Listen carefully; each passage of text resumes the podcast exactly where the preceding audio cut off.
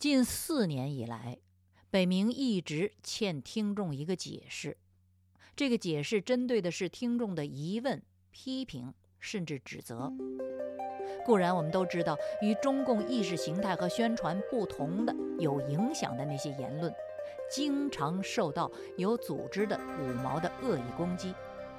但是，北明这次面对的听众的质疑，大都中肯，而且其来有自。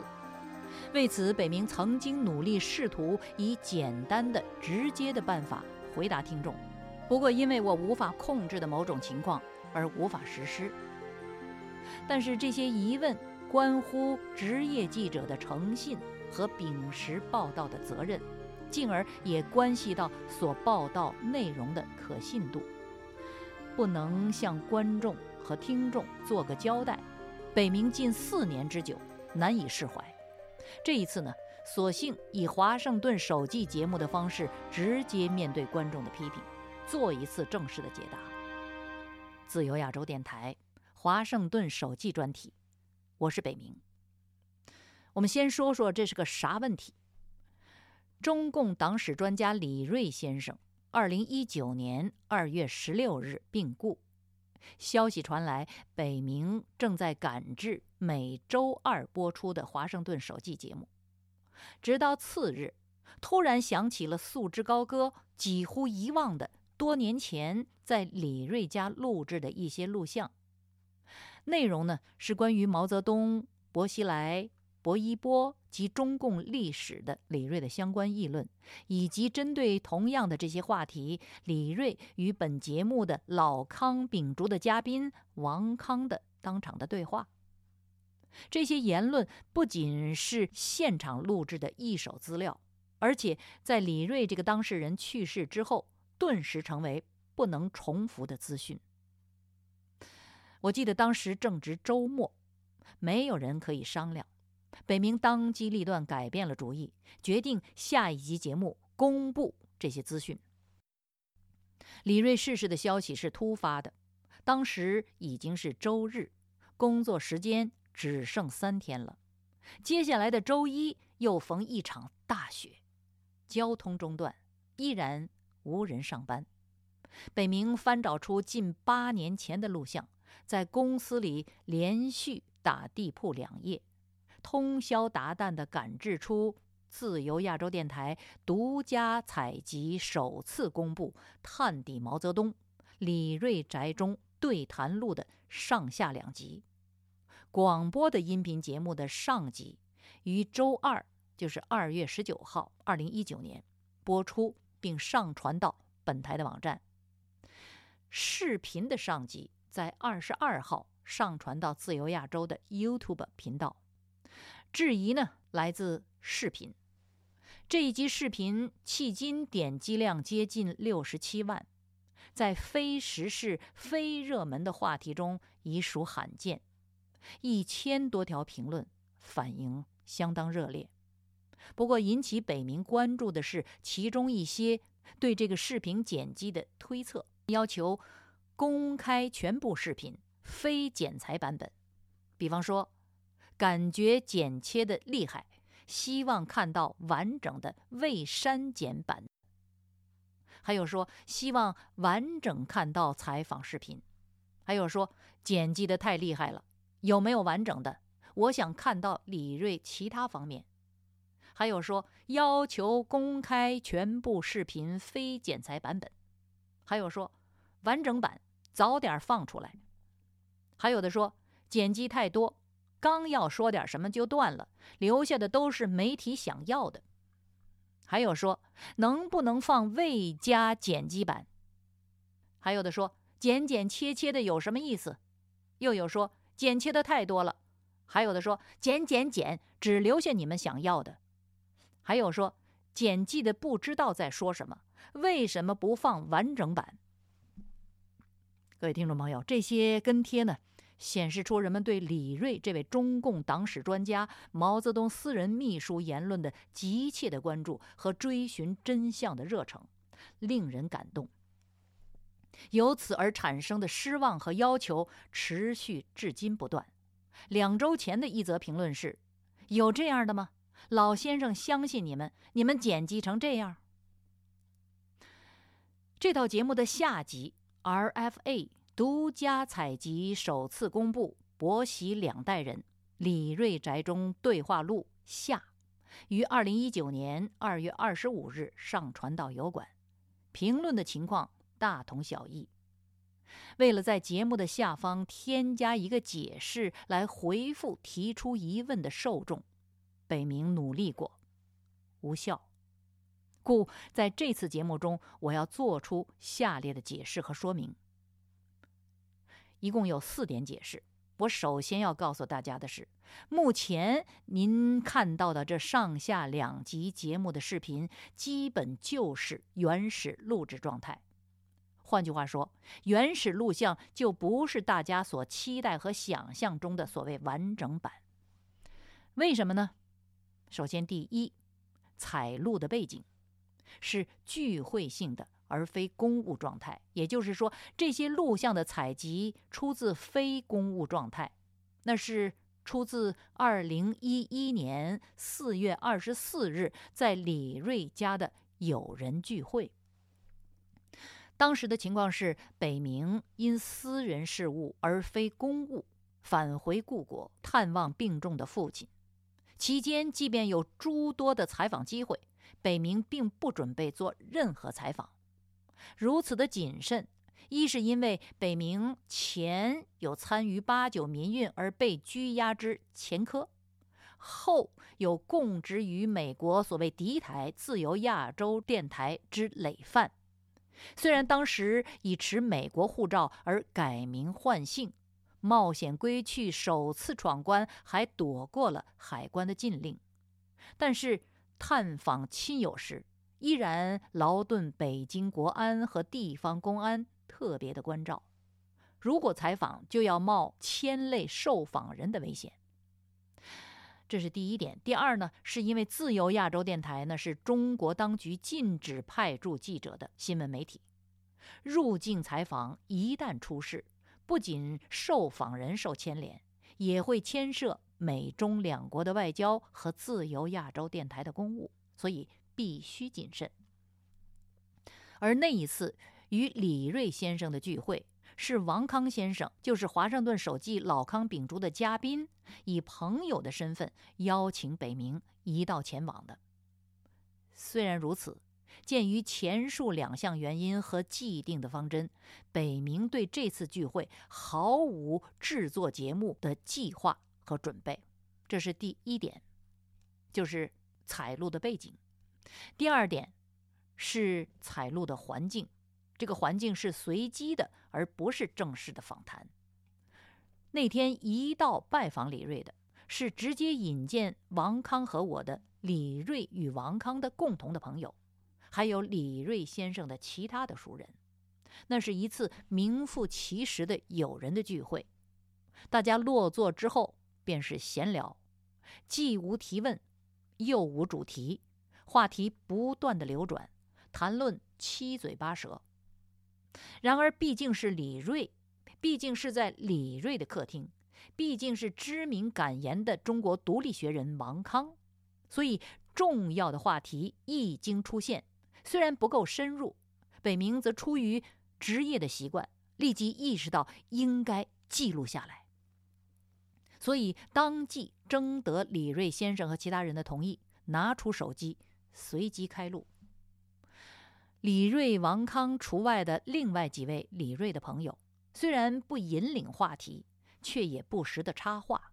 不过，从新闻的角度看，他们不是重要资讯的掌握者，不需要录入，更是出于北明在内地走访时如影随形的对他人安全的考虑。故每次在他们插话介入的时候，北明都不调转镜头摄录他们，或者干脆停止摄录。录像呢，因而是断断续续。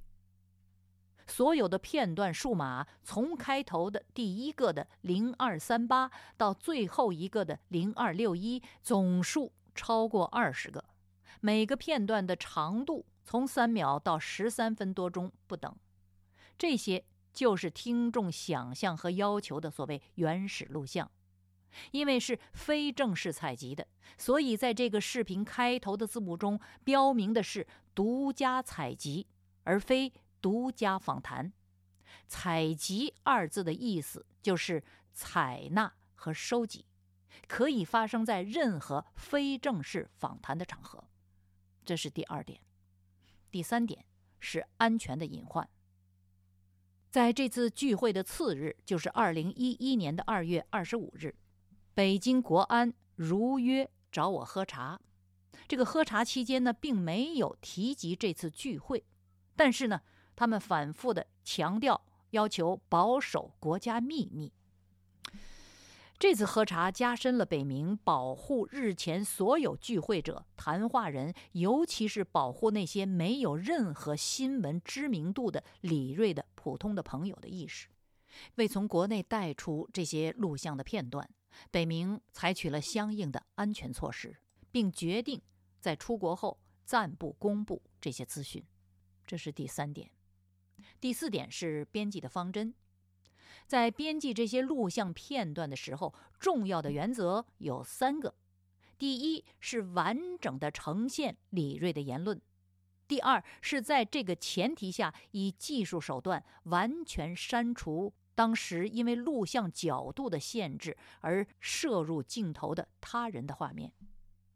第三，根据每段谈话的主题增加小标题做字幕，以帮助观众理解。关于第一个原则，即完整呈现李锐言论，我在先于视频上网的音频节目中特别做了说明。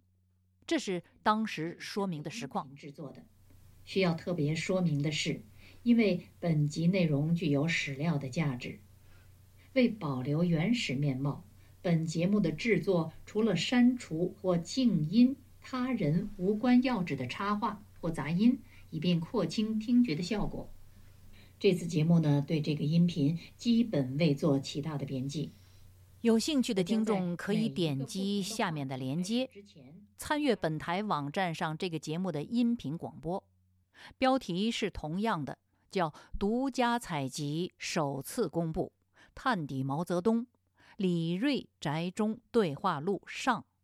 这个说明在这个音频节目的三分零六秒到三分二十八秒之间。第五个原因。是画面因为小标题的出现而延迟播放，造成剪掉谈话内容的错觉。为了让观众能够尽快地抓住中心议题，编辑的时候增加了提示性的小标题。也是因为话题转瞬即逝，无法将标题字幕与谈话画面同时呈现。于是就采取了出标题字幕时延迟播出后记画面的办法。比方说，在上集当中，从五十三秒到三分二十一秒之间，总共出现了五次小标题字幕，依次分别是李锐否定中共对蒋介石抗战的态度，李锐关于毛泽东未来研究的预测。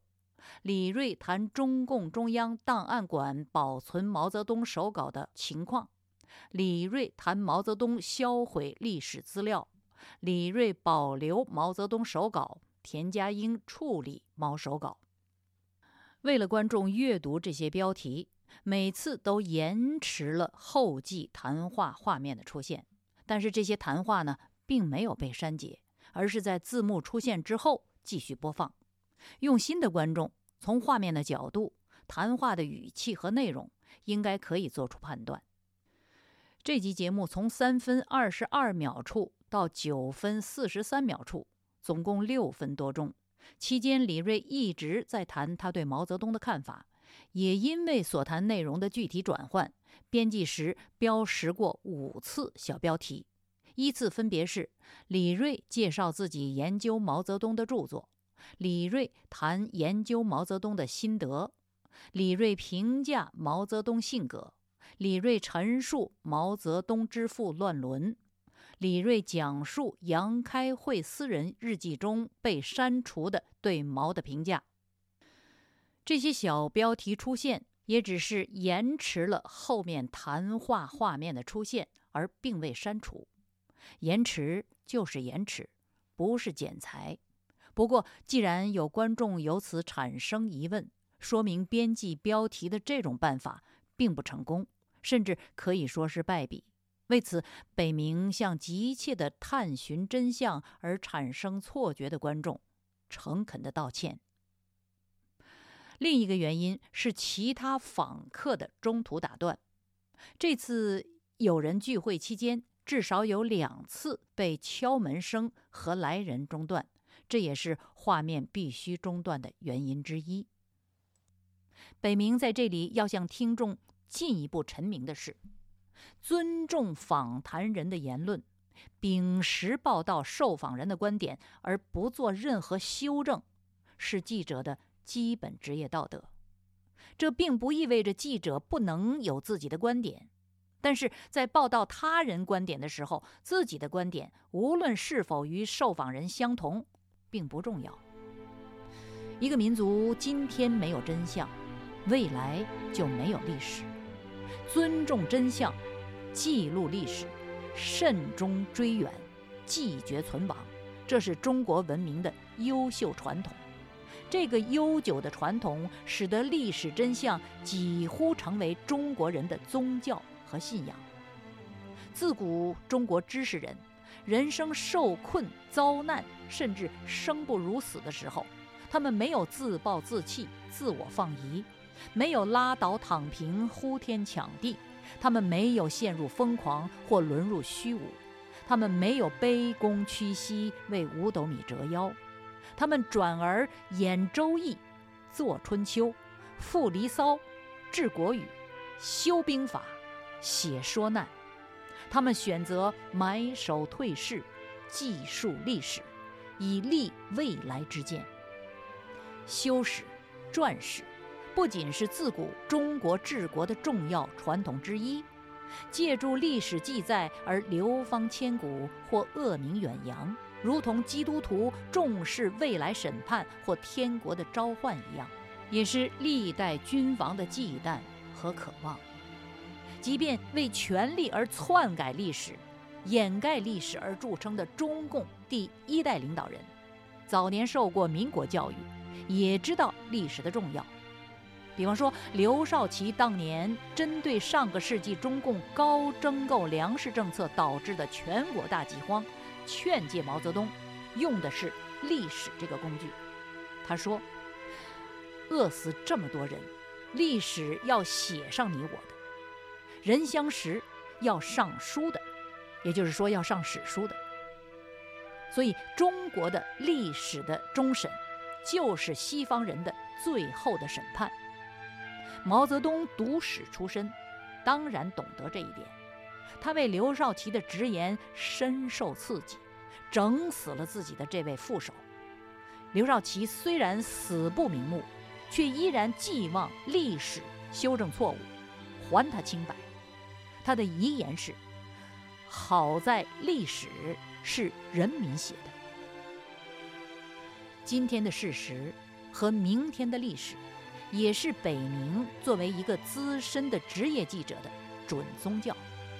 作为主持人，北明纵有编辑的便利，不能不敬畏事实和真相，不能修改他人的重要言论。”北明服务新闻界二十六年，这是几乎唯一重要的信条。也正因此，才冒险犯难，现场录下了李瑞宅中的言论，哪怕是非正式场合、非正式采访，哪怕警告在前，国安在后，哪怕束之高阁近八年，直到李瑞先生去世，必须公布。好。我现在针对质疑本视频编辑过度、怀疑剪掉很多真相的听众的疑问，总结一下：本台自由亚洲电台中文部华盛顿首季专题，二零一九年二月二十二日和二十五日先后上传到自由亚洲电台 YouTube 频道的，题为 “RFA 独家采集首次公布《探底毛泽东李瑞宅中对谈录上》和 RFA 独家采集首次公布《伯喜两代人李瑞宅中对谈录下》两集视频，不是出自正式访谈，而是出自友人聚会的场所。现场没有设定话题，而是随机闲聊。采集是临时起意，以手机择要而录，为安全顾虑，回避了其他非知名人士的语音和画面，故本节目的原始录像并不完整，而是分为二十多个片段。编辑期间没有对李锐的言论以及他与王康的对谈言论进行删除编辑。为了直接呈现，也没有加入任何话外音的解读，唯有小标题字幕却是依据言论的主题而加上的。受限于录像的采集环境、采集手段、采集设备和安全顾虑，目前视频的呈现几乎就是原始的呈现。听众朋友，北明为当时没有正式采访李瑞先生。展成他对中共内部的见闻感到抱歉，但是也要告诉您，这些话语能在上述特殊的环境场合中记录下来、保存多年，并最后公布，实非容易，乃是天意。自由亚洲，华盛顿手记，我是北明。顺便告诉您，这是北明在自由亚洲电台主持的所有节目的倒数。第二集，最后一集下周二播出并上网，期待下周二与您做正式的告别，并迎接新的一年和新的忧伤。好，我们下周最后一次再见。